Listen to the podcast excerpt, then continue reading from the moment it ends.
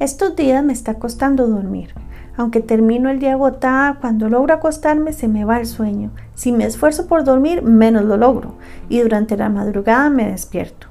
Miro el reloj y me preocupo de las horas que estoy perdiendo sin descansar, sabiendo que pronto debo levantarme.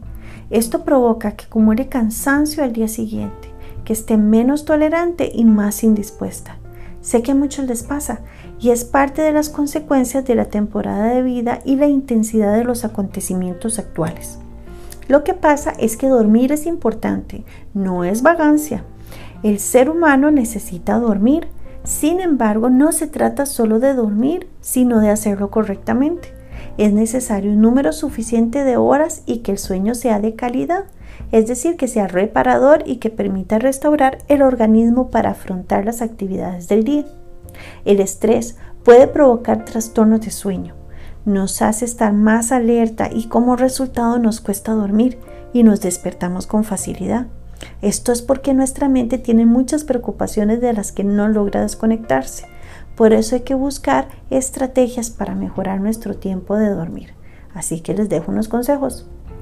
No tome sustancias estimulantes como el café o el té, especialmente durante la tarde o al final del día. Tome una cena ligera y espere una o dos horas para acostarse. Cuidado también con irse a la cama con una sensación de hambre. Se puede tomar un vaso de leche caliente sin chocolate o un tecito que no tenga teína para favorecer la relajación antes de dormir.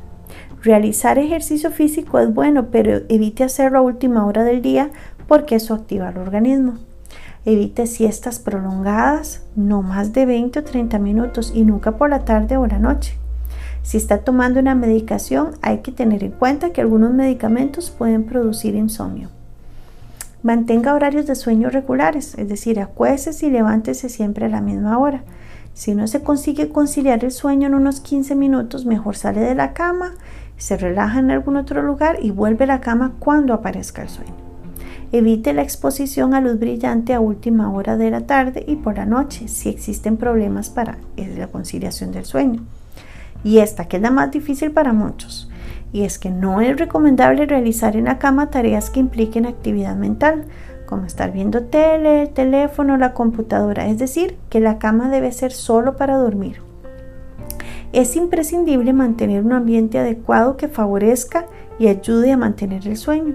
Se debe procurar tener una temperatura adecuada, evitar ruidos, usar colores relajantes, una cama confortable. Si es necesario, puedes realizar un ritual antes de acostarte que incluya conductas relajantes, como escuchar música tranquila, bañarse, lavarse los dientes, hacerse un masaje a los pies, orar un rato y a dormir. Desde pequeña aprendí un versículo de la Biblia para dormir y que puede serte útil. A la hora de dormir, toma un tiempo para meditar, hablar con Dios y recordar esta verdad que traiga tranquilidad a tu mente.